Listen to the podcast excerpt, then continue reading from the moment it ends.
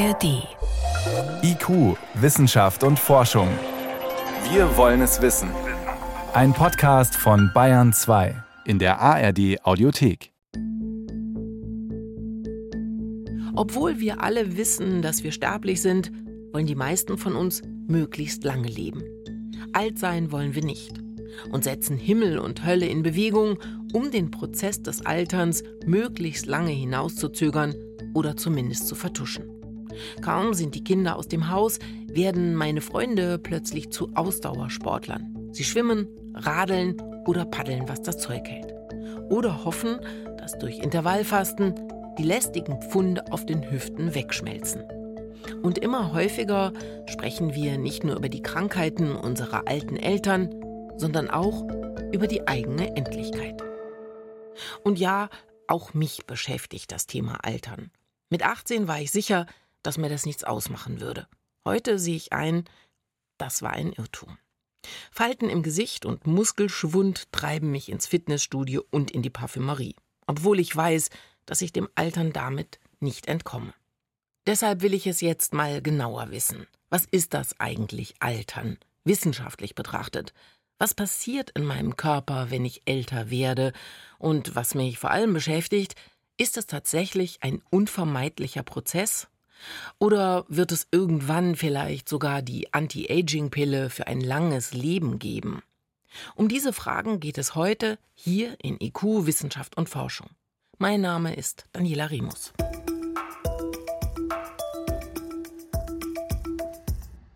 Alle Lebewesen altern, das ist eine Binsenweisheit. Aber die Lebensdauer variiert sowohl zwischen einzelnen Exemplaren einer Art wie auch zwischen den Arten. Der Grönlandhai beispielsweise kann bis zu 400 Jahre alt werden, manche Insekten leben dagegen nur wenige Stunden. Ein kleiner Süßwasserpolyp namens Hydra scheint nach gegenwärtigem Kenntnisstand gar nicht zu altern. Forschende vermuten deshalb, er könnte unter Laborbedingungen also ohne natürliche Feinde, vielleicht sogar 1000 Jahre alt werden. Und aus diesen Erkenntnissen also, dass das Altern extrem unterschiedlich ablaufen kann, speisen sich die Hoffnungen der seriösen Alternsforschung. Nicht wundern, ich habe mich nicht versprochen, es heißt tatsächlich Alternsforschung. Dieser relativ neue Wissenschaftszweig untersucht die Vorgänge des Alterns, daher der Name. Bei uns Menschen hat sich die Lebensdauer in den vergangenen 100 Jahren deutlich verlängert.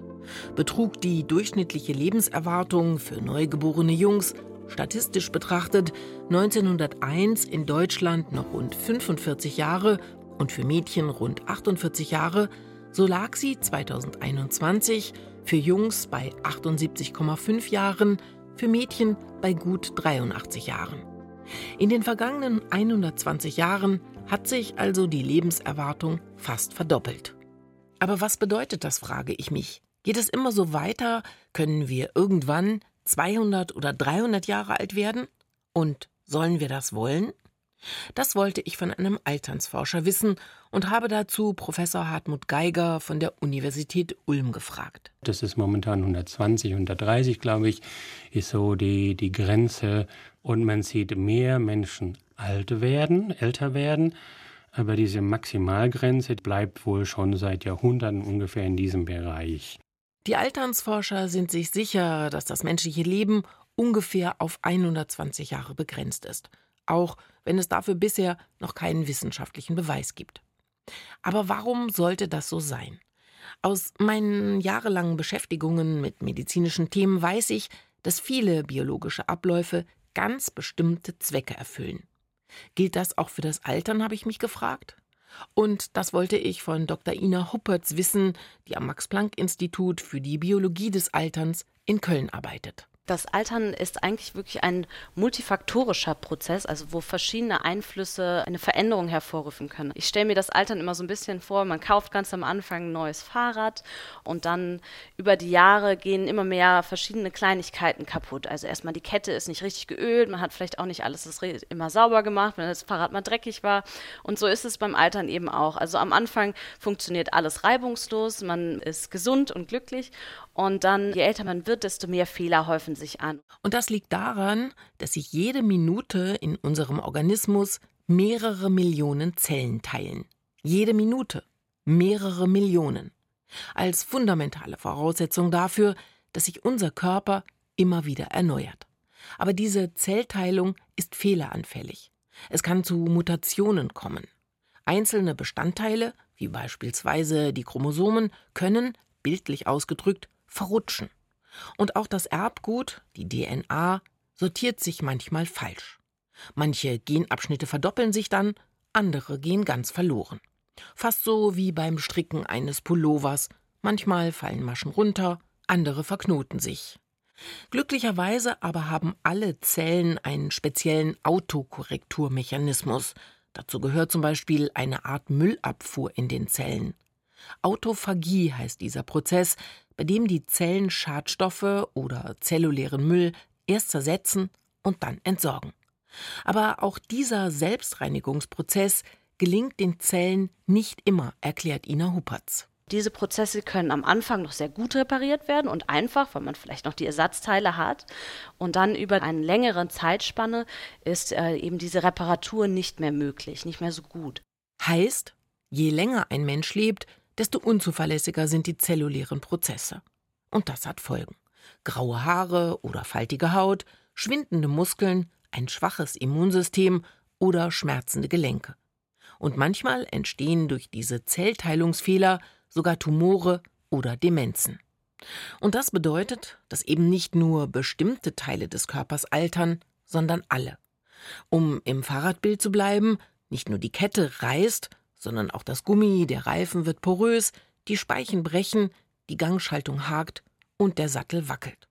Und deshalb, weil eben nicht nur ein Teil unseres Körpers altert, verfolgen die Alternsforschenden extrem unterschiedliche Ansätze.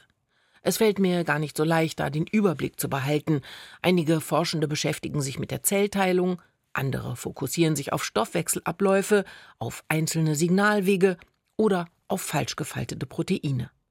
Im Zentrum von Hartmut Geigers Forschung stehen die Stammzellen. Er arbeitet am Sonderforschungsbereich Altersgesundheit der Universität Ulm. Wir versuchen nun herauszufinden, warum diese Stammzellen altern, was sind diese Grundlagen, die, die, die molekularen und zellulären Grundlagen und können wir darauf aufbauen, Therapien entwickeln, die möglicherweise die Alterung von Stammzellen aufhalten oder sogar zurückführen und welchen Einfluss hat es dann auf das Altern gesamt? Die Stammzellen sind verantwortlich für die spezialisierten Körperzellen. Die Hautstammzellen bringen beispielsweise neue Hautzellen hervor, während Blutstammzellen neue Blutzellen entstehen lassen. Lange war fraglich, ob auch Stammzellen altern und falls ja, was das dann bedeuten würde. Hartmut Geiger konnte diese Frage mit seinem Team in Tierversuchen beantworten. Die von ihm erforschten Blutstammzellen altern tatsächlich. Wir können zeigen, dass die ihre interne Ordnung nicht mehr aufrechterhalten, wenn die alt werden. Wir können auch zeigen, dass es einen gewissen Weg gibt, wie man das wieder aufhalten kann. Der Weg, von dem Hartmut Geiger hier spricht, bedeutet, dass es ihm mit seinem Team gelungen ist, eine Substanz zu entdecken, die die Alterung der Stammzellen verlangsamt. Denn das Altern ist ein langer, ein schleichender Prozess, der nicht immer im gleichen Tempo abläuft und offenbar verzögert werden kann. Zumindest im Tierversuch an Mäusen. Das führt dann dazu, dass die blutzellbildenden Stammzellen nicht mehr altern, weniger altern. Das Immunsystem der Mäuse äh, kann man sogar zurücksetzen unter gewissen Bedingungen. Und dass wahrscheinlich auch die Lebenserwartung der Tiere von dieser Alterung der blutzellbildenden Stammzellen abhängt, zumindest in gewissem Maße. Und die neuesten Daten haben auch gezeigt, dass es vergleichbare Mechanismen gibt für blutzellbildende Stammzellen des Menschen. Es ist nämlich so. Die Ulmer Forschenden haben ein Eiweiß gefunden, das in alten Stammzellen hyperaktiv ist. Und diese sogenannte Hyperaktivität verursacht verschiedenste Alterungsprozesse. Deshalb haben die Wissenschaftlerinnen und Wissenschaftler in einem zweiten Schritt einen pharmakologischen Wirkstoff entwickelt, der diese Hyperaktivität in der Stammzelle reduzieren kann. Und das Ergebnis? Die Stammzellen wurden tatsächlich verjüngt. Und das bedeutet, dass der schleichende Alterungsprozess dadurch gebremst wurde. Also wenn man die Substanz in Mäusen gibt, alten Mäusen, dann leben die länger. Und das Tolle ist, man muss es nur kurzzeitig geben. Also wir geben das eine Woche, kann aber auch sein, dass zwei Tage reicht. Das haben wir noch nicht getestet. Und danach ist es auch, brauchen die die Substanz nicht mehr und die Mäuse leben dann tatsächlich länger und wahrscheinlich auch besser. Das ist schwierig zu messen, aber wir nehmen an auch besser. Die Lebensdauer der Mäuse verlängert sich durch diese Behandlung um 10 Prozent. Das ist nicht wenig, auch wenn es im ersten Moment vielleicht wenig beeindruckend klingt. Aber 10 Prozent bedeuten, dass Mäuse, die durchschnittlich etwa drei Jahre alt werden, rund drei Monate länger und gesünder leben. Gesetzt den Fall, dieses Ergebnis ließe sich auch auf den Menschen übertragen, dann würde das bedeuten, dass sich die Lebenszeit um durchschnittlich acht Jahre verlängern ließe.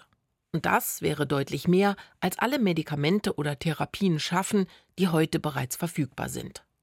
Hartmut Geiger ist sehr zuversichtlich, dass sich seine Forschungsergebnisse auch auf den Menschen übertragen lassen. Also wir haben vergleichbare Ergebnisse mit blutzellbildenden Stammzellen des Menschen, die kann man relativ gut gewinnen von alten Personen und wir sehen vergleichbare Effekte. Das heißt, diese zugrunde liegenden Mechanismen sind wohl von der Maus auf den Menschen übertragbar. Dieses Protein ist auch in menschlichen Blutzellen hyperaktiv.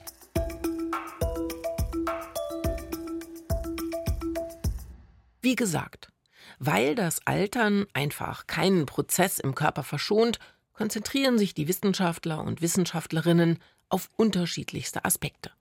Manche Forschende haben das Immunsystem zum Schwerpunkt ihrer Arbeit gemacht, andere wiederum untersuchen den Abbau der Nervenzellen im Gehirn, während Professor Christoph Englert die molekulare Genetik des Alterns untersucht am Leibniz-Institut für Alternsforschung in Jena. Denn die Forschenden sind sicher, dass beim Altern die Gene eine wichtige Rolle spielen. Die Vorstellung heute ist, dass es ganz viele Gene gibt, vielleicht sogar hunderte, die kleine Beiträge zu diesem Phänomen Altern und äh, Lebensspanne eben leisten können. Einige wenige dieser vermutlich vielen hundert Gene, die am Prozess des Alterns beteiligt sind, konnten die Forschenden bereits ausfindig machen. Aber wie diese untereinander bzw. mit welchen anderen Genen sie wie interagieren, das ist noch nicht bekannt. Klar aber ist, dass diese spezielle Kombination von Genen, die es braucht, um besonders alt zu werden, nur ausgesprochen selten vorkommt auf der Welt. Und warum kommt es so selten vor? Naja, weil es eben so viele Gene sind, die man in einer bestimmten Kombination braucht. 2001 entschlüsselten Wissenschaftler erstmalig das menschliche Genom. Seitdem geht es in der Genforschung mit sieben Meilenstiefeln voran. Und seit 2012 zwei Forscherinnen auch noch entdeckten, wie es gelingt, Gene präzise, schnell und effektiv zu bearbeiten, durch die sogenannte Genschere nämlich, seither boomt die Genforschung. Auch Christoph Englert und sein Team nutzen die Genschere mit dem sperrigen Namen CRISPR-Cas, um mehr über die genetischen Ursachen der Alterungsprozesse zu erfahren. Also es gibt, sagen wir mal, ein Set von Kandidatengenen, für das wir uns eben interessieren.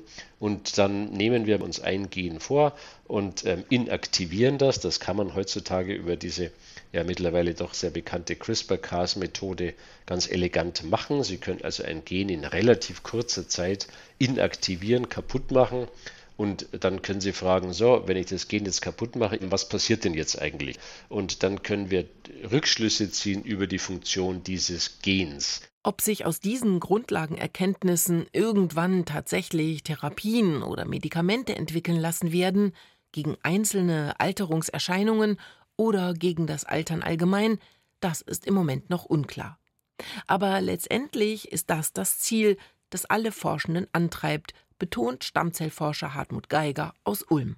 Das Ziel unserer Forschung ist ganz, ganz klar definiert. Es ist einfach gesünder alt werden. Denn das Altern funktioniert nicht wie ein An-Ausschalter, sondern ist ein schleichender Prozess, der lange vor den ersten Symptomen beginnt. Die eigentliche Krankheit des Alterns ist, was wir Multimorbidität nennen. Das heißt, verschiedene Krankheiten stellen sich zur gleichen Zeit ein. Erklärt mir Björn Schumacher, der an der Universität Köln das Exzellenzcluster für Alternsforschung leitet. Und genau deshalb geht die Alternsforschung dahin, dass wir Risiken für diese alternsbedingten Krankheiten senken. Und das setzt eben voraus, dass wir das Altern selbst verstehen, die Biologie des Alterns verstehen. Wenn es gelingen könnte, die Mehrfacherkrankungen im Alter medizinisch in den Griff zu bekommen, dann, davon ist nicht nur Björn Schumacher überzeugt, würde das Alter seinen Schrecken verlieren. Denn Altwerden ist vor allem mit negativen Vorstellungen verbunden. Alle haben mit Krankheit, Pflege, mit Schmerzen und Einschränkungen zu tun. Ganz abgesehen von den lebenspraktischen Herausforderungen, die den Alltag vieler alter Menschen ziemlich anstrengend machen. Und nur deshalb, das wird mir bei der Beschäftigung mit dem Thema immer klarer, weil der abwertende Blick auf das Alter so extrem verbreitet ist, boomt die Anti-Aging-Industrie mit ihren kaum zu haltenden Verheißungen. Gegenüber den Versprechen von ewiger Jugend, von Schönheit und Dynamik klingt das Ziel der Alternsforschenden extrem bescheiden. Sie wollen ein Plus an Gesundheit erreichen. Mehr nicht, aber das ist auch schon anspruchsvoll genug, findet Björn Schumacher. Um eine inklusive Gesellschaft zu sein, müssen wir unbedingt die Gesundheit verbessern im Alter. Das ist unser Ziel. Und das bedeutet eben, wir müssen massiv die Alternsforschung vorantreiben. Es ist vollkommen unterfinanziert im Moment im Vergleich zu dieser riesigen gesellschaftlichen Herausforderung, vor der wir stehen. Ein Blick auf das Gesundheitssystem reicht, um zu verstehen, wie groß die Probleme sind, die durch den demografischen Wandel schon jetzt bestehen und noch weiter auf uns zukommen werden. Bereits heute haben wir einen Pflegekräftemangel, überall fehlen Ärztinnen und Ärzte und das Geld, um ältere und alte Menschen angemessen zu betreuen und zu begleiten. Und diese Probleme werden sich noch verstärken. Es geht darum, Leben in die Jahre zu bringen und nicht einfach nur Jahre an das Leben dran zu hängen. Denn unser großes Problem ist doch, dass ein erheblicher Teil der älteren Menschen in unserer Gesellschaft an chronischen Krankheiten leidet. Über die Hälfte der über 65-Jährigen leidet an dieser Multimorbidität, das heißt an verschiedenen chronischen Krankheiten. Um das zu verändern, forscht Björn Schumacher an den zellulären und molekularen Abläufen rund um die DNA. Er möchte verstehen, warum und wie genau es zu DNA-Schäden kommt. Und er hofft, dass dieses Verständnis dazu führt, dass solche Schäden vielleicht in Zukunft repariert werden könnten. Unsere DNA-Reparatur ist eben nur gemacht für so ein paar Jahrzehnte. Sie ist nicht perfekt und deswegen häufen sich auch in unserem normalen Alterungsprozess mehr und mehr von diesen DNA-Schäden auch in unseren Körperzellen an und führen dann eben zu diesen Krankheiten des Alters. Aber warum ist das so, frage ich mich. Welchen Zweck erfüllt es, dass wir Menschen altern? Die Antwort der Alternsforscher darauf ist überraschend simpel. Und das liegt an unserer Evolutionsgeschichte. Denn alles, was in der Biologie passiert, passiert aufgrund der Evolutionsgeschichte, die uns zu dem gemacht hat, was wir heute sind. Und da kam es immer nur darauf an, dass die Gene, unser Genom, was wir ja vererben, in die nächste Generation hinübergetragen wird. Und wenn das passiert ist, dann spielt unser Körper gar keine Rolle mehr. Sprich, unser Bauplan sieht es einfach nicht vor, dass wir, nachdem wir Kinder großgezogen haben, noch jahrzehntelang weiterleben. Reisen, Kegeln, Theaterbesuche, im Chor singen oder den Schrebergarten pflegen, das alles ist wie die Sahnehaube auf dem Eis. Biologisch gesehen aber unnötig. Und das bedeutet auch, das Altern selbst erfüllt keine Funktion, sondern ist eher eine Art Nebeneffekt. Was bedeutet das nun? Das bedeutet, dass unser Genom so zusammengesetzt ist, dass es für die ersten paar Jahrzehnte unseren Körper repariert, am Funktionieren hält, damit die Gene durch unsere Keimzellen weitergegeben werden können. Für danach spielt es überhaupt gar keine Rolle, wie lange wir noch weiterleben. Darum geht es also in unserem Leben, um die Weitergabe unserer Gene. Haben wir diesen Zweck erfüllt, drosselt der Körper nach und nach den hohen Energieaufwand, den er für seine Existenz aufbringen muss. Somit ist das Altern selbst also kein Programm, sondern nur eine Begleiterscheinung. Aber genau darin steckt tatsächlich auch eine gute Nachricht. Wir können nämlich beeinflussen, wie wir altern. Denn es sind nicht nur die Gene, die uns altern lassen, sondern auch Umwelteinflüsse und unsere Lebensweise. Wie die Wissenschaftler aus der Forschung mit eineigen Zwillingen wissen, altern Menschen selbst bei der identischen genetischen Ausstattung unterschiedlich. Praktischerweise sind die Maßnahmen, die gegen das Altern helfen, die, die wir schon aus anderen Präventionsprogrammen kennen. Nicht rauchen, wenig Alkohol, viel Bewegung, kein Übergewicht, wenig Fleisch, viel pflanzliche Kost. Das weiß man seit 100 Jahren schon, dass kalorische Restriktion, das heißt Verminderung der Kalorienaufnahme, zu Lebensverlängerung führen kann bei ganz, ganz vielen Tierarten, bei denen man das untersucht hat. Und auch, auch ganz aktuell bei Menschen hat man gesehen, dass selbst eine relativ geringe Verminderung der Kalorien, eine Studie von letzten Jahr hatte eine 15-prozentige Verminderung der Kalorien und hat schon nach zwei Jahren erhebliche Verbesserung des Immunsystems äh, feststellen können. Auf Kalorien zu verzichten ist, nach gegenwärtigem Wissensstand, eine enorm vielversprechende Möglichkeit, um gesünder zu altern. Denn bei Energiemangel lassen die Zellen ihre Reparaturmechanismen auf Hochtouren laufen und vermeiden damit viele der Mutationen, die krank machen. Diese Erkenntnis konnten die Wissenschaftler in Tierversuchen gewinnen.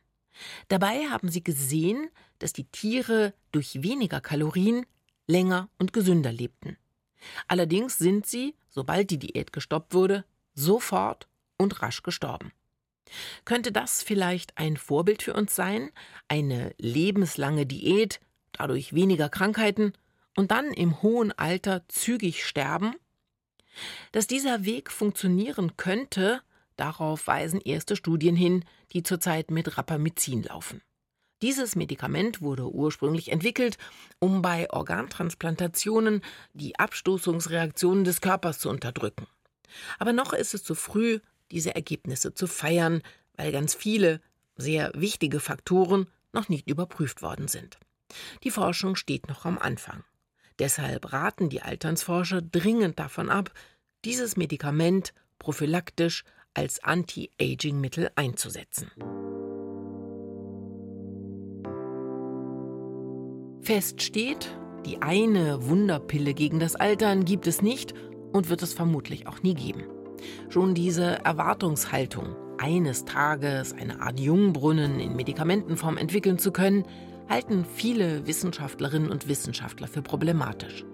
Ganz abgesehen von den absurd anmutenden Träumen einiger Tech-Gurus aus dem Silicon Valley, die ihre eigene Unsterblichkeit durch Kryokonservierung sichern wollen oder durch die Verschmelzung ihrer Gehirne mit Maschinen in einem evolutionären Sinne macht natürlich die Endlichkeit und das irgendwann mal Aussterben von Mitgliedern einer Spezies schon Sinn, weil ähm, natürlich sind die Ressourcen eben doch endlich auf der Erde, keine Frage. Insofern müssen vielleicht Generationen, sagen wir vielleicht so, irgendwann auch mal wieder weg. Nur so lässt letztlich eine Spezies dann überleben überhaupt. Insofern in einem evolutionären Sinne hat unsere Endlichkeit durchaus Sinn. Äh, irgendwann müssen wir weg. Das klingt irgendwie ernüchternd, aber doch auch plausibel. Wir sind eben Säugetiere, auch wenn wir das im Alltag oft vergessen. Allen, die sich wünschen, individuell und sterblich zu sein, sei deshalb gesagt, im biologischen Sinn, als Vertreter unserer Spezies, sind wir das bereits. Wir geben unsere Gene an die nächste Generation weiter. Und damit lebt dann dort ein Teil unserer Eigenschaften weiter. Solange die Forschungen von Hartmut Geiger und anderen Wissenschaftlern noch nicht spruchreif sind, bleibt uns wohl nur, uns gesund zu ernähren. Und alles das zu tun, wofür ich meine Freunde bisher belächelt habe. Die üblichen Empfehlungen aus der Apothekenzeitschrift, den Krankenkassenflyer oder Fitness-Websites. Sie funktionieren wohl tatsächlich. Fahrradfahren, Wandern, Paddeln, wenig Alkohol trinken, kein Nikotin, keine illegalen Drogen und auch keinen überflüssigen Hüftspeck ansammeln. Das ist alles keine Garantie für ein langes und gesundes Leben, aber es vergrößert meine Chancen darauf jedenfalls erheblich. Und wer weiß, in ein paar Jahren gibt es vielleicht tatsächlich Medikamente, die uns beim gesunden Altern unterstützen.